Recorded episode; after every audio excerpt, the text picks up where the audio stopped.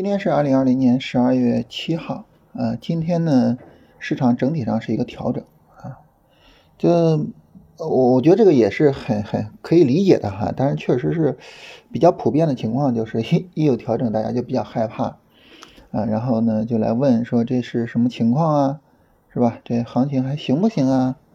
啊，就关于这一点呢，呃，首先跟大家聊一下，就这个调整其实是比较正常的啊，包括上周我们说。呃，不应该再买股票了啊！你应该是一个持股待涨啊，甚至是一个出股票的过程，实际上也是看这个走势，它有这种调整的需要，是吧？调整的需要呢，从两个角度上来说啊，一个呢是从上证五零的角度啊，那么上证五零呢，因为市场一直在演绎高低位切换啊，一开始呢，大家可能没有反应过来啊，但是演绎的时间长了，它终于形成了市场共识。啊，一旦形成市场共识，那这个时候呢，上证五零就必然会有一根中阴线，甚至是大阴线。其实今天这个行情还算比较温柔啊。那它上证五零要跌，那上证指数自然而然的就会被拖累啊，所以呢，很正常啊，有一个调整。那另外一方面呢，我们看这个中小股票，就看创业板。创业板呢，它有一个调整也很正常，因为它涨了五天了，是吧？你连续涨五天，那这个时候调一下，这不很正常吗？都所以都是很正常的走势啊，就是看到这种调整，也不用太担心啊。就是大家听我们节目久啊，就是应该知道这么一个概念啊，就是上涨不盲目看涨啊，下跌不盲目看跌啊。下跌的时候不用太害怕，很正常的情况啊。只不过是说什么呢？就是在下跌的时候呢，你去考虑啊，这个大盘这个下跌是一个什么情况啊？它有没有可能把九月份以来的整个上涨给终结了？换句话说，就这个下跌力度，我我是否应该担心？啊，那如果说我我需要担心的话，那好，那这个时候呢，啊，我就买股票，我就不用太着急了，是吧？我我止盈的这些资金，我就再等一等。啊，如果说行情还是没问题，那这个时候我就可以去看板块了。啊，芯片调的怎么样啊？啊，农林牧渔啊，食品饮料、医疗，是吧？他们这些调的怎么样啊？疫苗啊，工业大麻呀什么的。所以这个时候呢，我们应该去哎思考这个问题，然后呢去呃从这些角度帮助我们把下一步的投资去做好啊，而不是说啊这行情完蛋了什么，没有必要啊。市场走势呢，它都是这样，就是呃稳定的不断的向前去演化啊，然后呢我们这样跟着它走就行啊。下跌的时候呢，就去看看哎这下跌什么样，能不能做。怎么做？上涨的时候呢，就想，哎，这上涨什么样啊？怎么去止盈啊？那你在这个过程中啊，不断的跟着市场去走，然后呢，就是不断的去啊逢低买，逢高卖，慢慢的呢，就是你这个舒服的状态就出来了啊。做交易呢，其实就这么回事儿但是这个状态呢，它其实跟我们本能的这个反应不太一样啊。我们对市场本能的反应是什么呢？说白了 就追涨杀跌嘛，你上涨了你就害怕踏空啊，想追逐利润啊，所以就着急买；下跌了呢就害怕亏损，害怕盈利回吐啊，然后就割肉是吧？那这是我们的本能反应，就是真正说做交易比较舒服的状态和我们的本能反应正好是反着的，所以我们才反复跟大家强调，就是上涨不盲目看涨，下跌不盲目看跌。那这一块呢，就是大家还是会有一些疑惑呀，或者什么的，所以今天呢，想再跟大家聊一聊这个事儿啊。昨天呢，也是有朋友问这个问题啊，就是 昨天有朋友问说，你看现在市场呢，普遍比较看好啊这个春耕行情啊，这事儿我我们上周也说了啊，就是这这两年一直都有春耕行情，对吧？市场普遍看好。但是呢，你又跟我们说，你说这不能买了，那这种情况下，那我怎么办呢？啊，有朋友问这个问题。那关于这个问题呢，我当时看了之后，我觉得其实应该好好跟大家聊一下。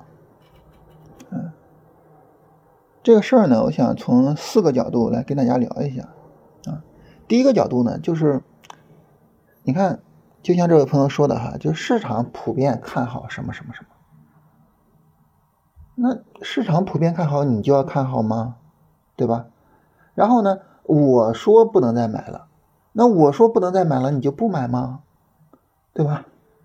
所以呢，就是这个问题呢，它其实首先暴露的一个问题是什么呢？首先暴露的一个问题就是，我们可能普遍存在着，就是我不是考虑说我是怎么考虑的，我是怎么安排的，我不是考虑说我怎么样去获得盈利能力，我更多的考虑的是什么呢？我更多考虑的是别人是怎么说的，那些大 V 是怎么了说的。啊，那些权威们、那些老师是怎么说的？你看，他这就是有一个很大的问题。就如果说你老是听别人怎么说，然后别人怎么说你怎么做，这个时候，你说你有可能把交易做好吗？是没有任何的可能性啊。就好比这个很多的基金经理做的比较好啊，然后呢，大家抄作业。上一季度呢，发了一个这个公告，一看，哎，重仓了这只股票，啊，大家买买买，结果这股票持续跌。大家本来想象的，你看一个价值投资的基金经理是吧？这个你应该在下跌的时候更多的去买入啊，结果下一季度公告出来，人清仓走人了，哇，一片哗然。啊，当时呢还有人说这个我我我们要去告他，啊，说他违规操作什么的。但这个事情呢，其实就是告诉我们一个问题，就是你去抄任何人的作业，你去按照任何人的观点去做，都不如你自己拥有盈利能力。在这个市场上说破天，所有的交易问题，所有的投资问题，最大的一个问题就是。我自己怎么拥有盈利能力？我自己怎么通过我自己做交易把钱赚到？这个问题比天还大，这是所有问题里的第一个问题。那你说怎么解决这个问题呢？它其实有两个角度。第一个角度就是你得首先有这个意识，你不能就想着说我我我听别人怎么怎么说啊，权威怎么说，老师怎么说。你就得想，我要怎么安排我的交易？你得有这个意识，你得有，我要拥有盈利能力，我要成长，我要自主做交易，自主去赚钱。别人的意见呢，对于我来说呢，我可以有一个参考。啊，他可能提到了一些我没有注意的东西，他可能有一些交易方法或者交易理念，哎，我听着特别对我的胃口，啊，我可以去学习一下。但是根本上还是我自己去成长，就你得首先有这个意识，有了这个意识，才能说第二个方面，就是我们去学习，啊，看书也好，啊，就像大家现在听音频也好，看视频也好，是吧？去学习，然后呢，最终形成自己的，呃，一整套的投资理念和投资方法。我觉得这个应该是我们在什么时候都第一强调的。然后呢，我们再来说具体的方法。具体的方法呢，就是后边的这三点。第一点呢，呃，就是我们想要做一个什么级别的交易，我们就应该等这个级别的调整去展开啊。尤其是在看大盘的时候，大盘有一个对应的调整展开。什么意思呢？就是你想做日线、短线，你像我买一个股票，我持有个一两个星期。那这个时候呢，大盘呢，它应该首先有一个日线的短线下跌，因为对于大大盘来说呢，就是它一个日线短线下跌之后呢，它会有一个日线短线的上涨，就持有一两周的这种上涨。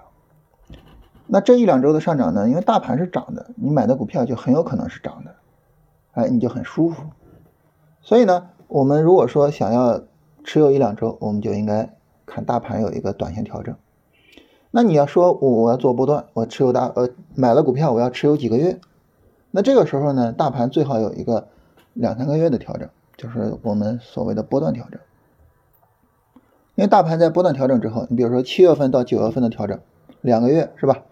那后边呢，它就会有一个波段上涨啊，从九月份涨到现在。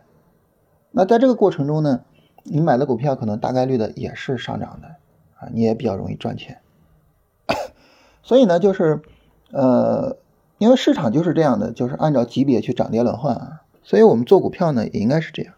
这就是我们所说的下跌不盲目看跌，下跌去买股票啊。你一下跌去买股票呢，市场涨跌轮换，下跌之后它就开始涨了，它涨的时候你就很舒服的去赚钱，是吧？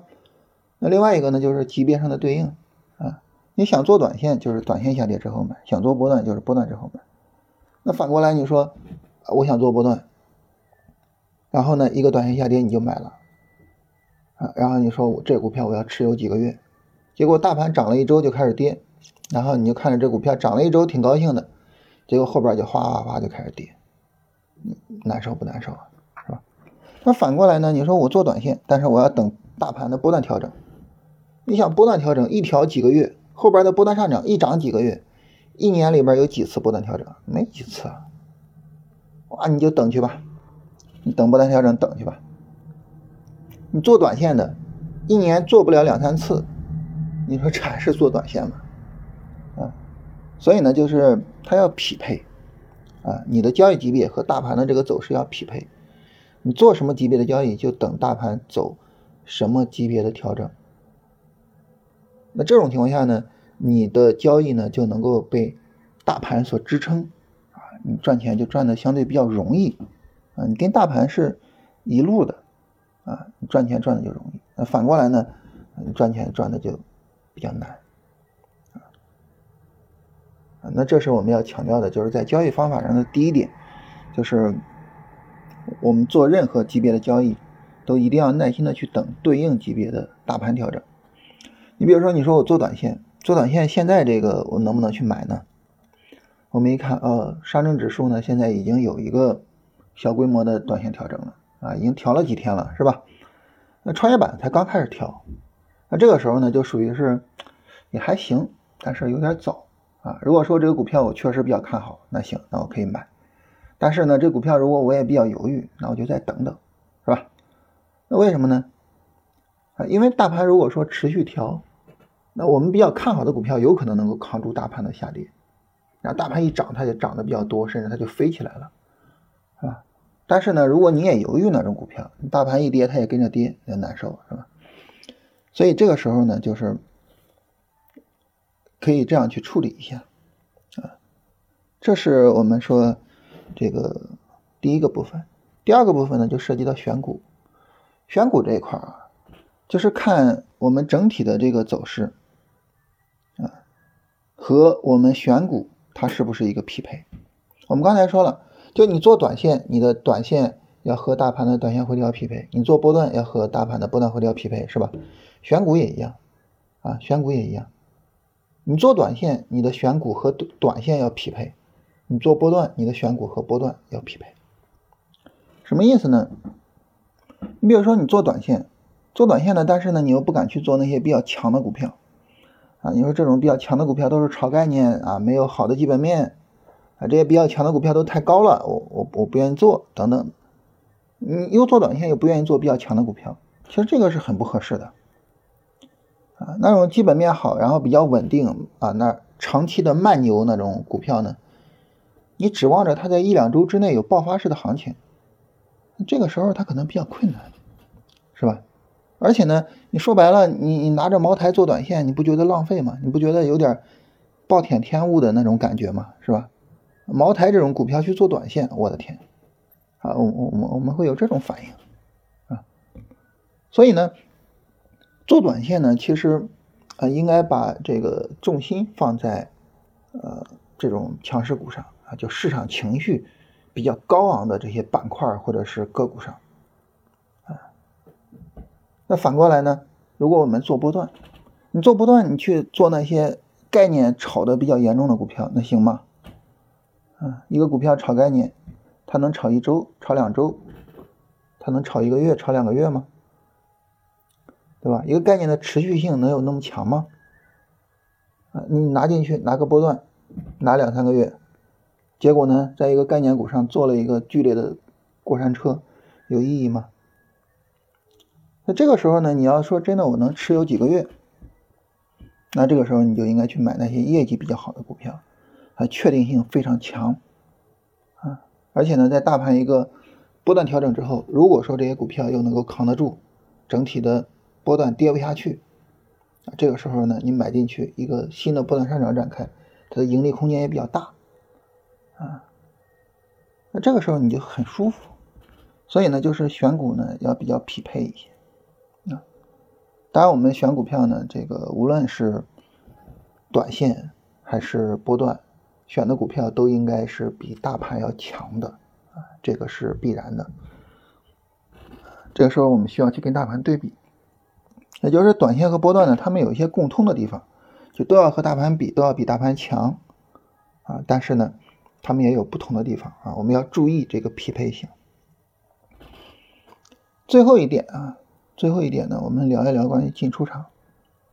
就进出场这个方面上呢，也是一样，就是你的进出场条件和你的操作要匹配。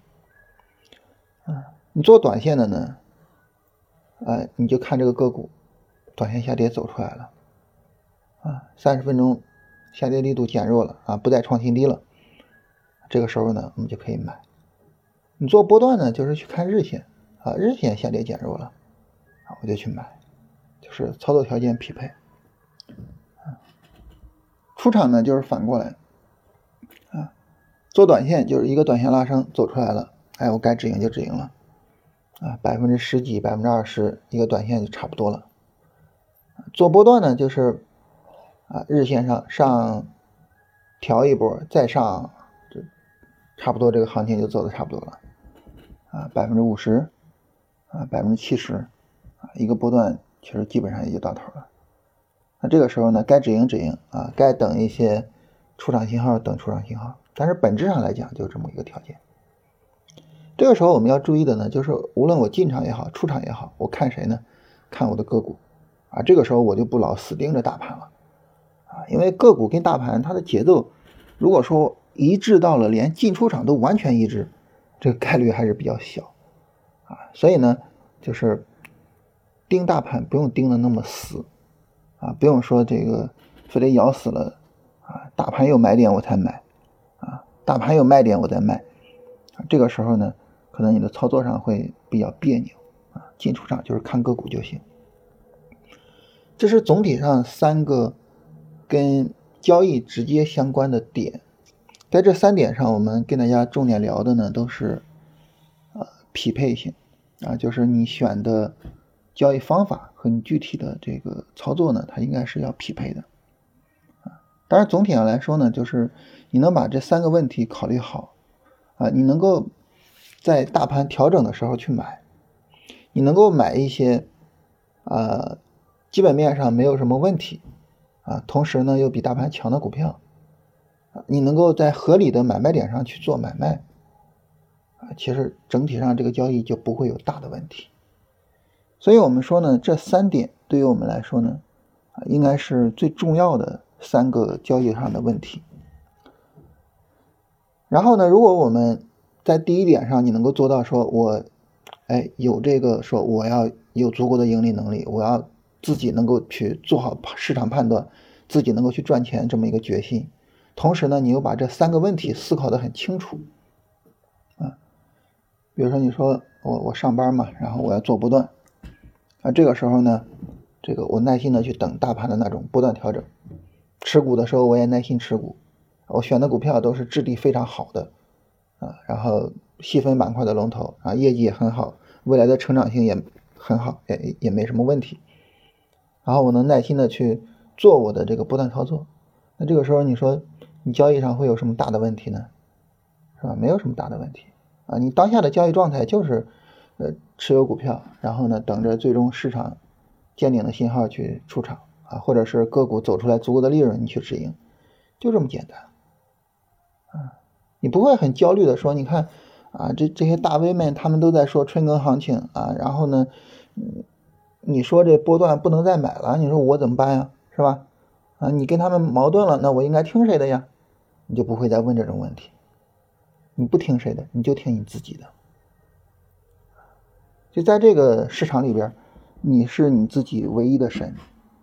我觉得就是我们应该想明白这个问题，想清楚了，其实后边这些具体的事情都好安排。啊，最后跟大家回答一下大家的问题啊。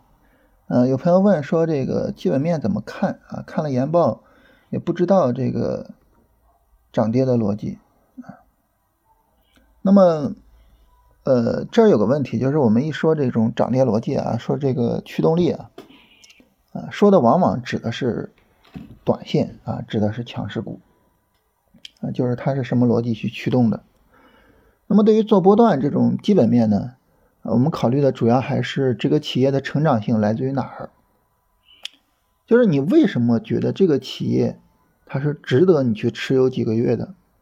你为什么觉得这个企业的基本面是没有问题的？啊，主要是去思考这个这个这个事情。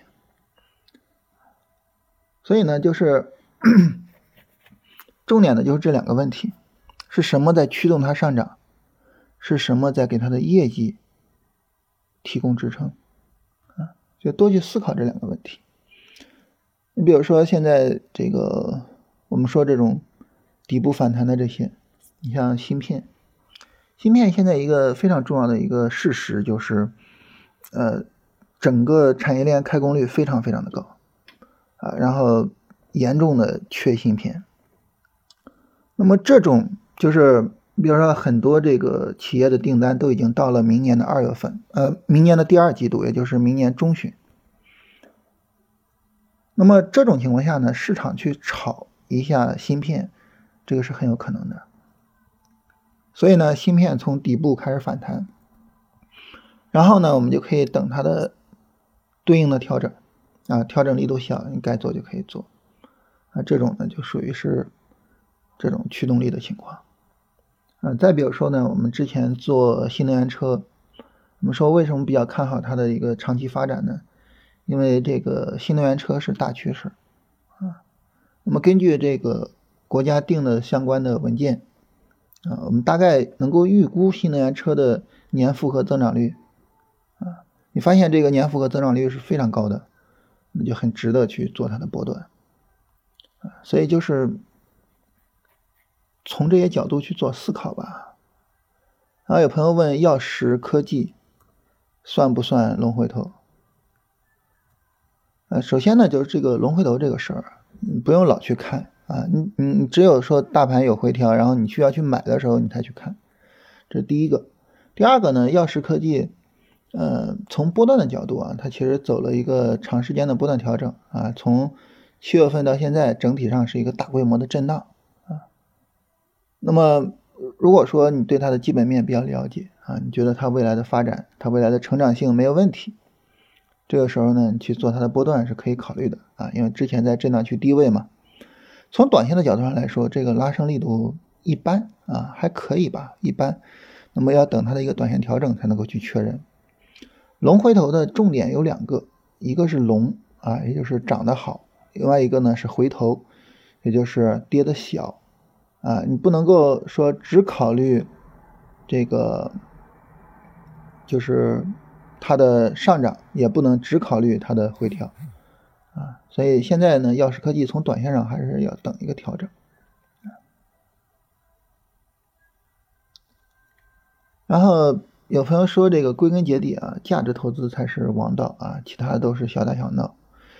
呃，这个东西的话呢，我觉得。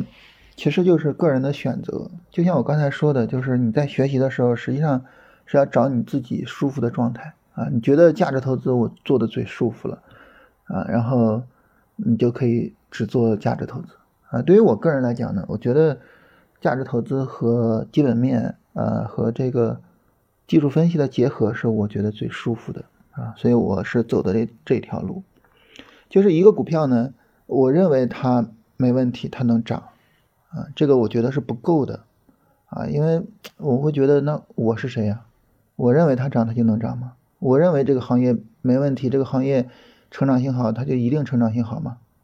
我得去看看市场怎么看这个事儿。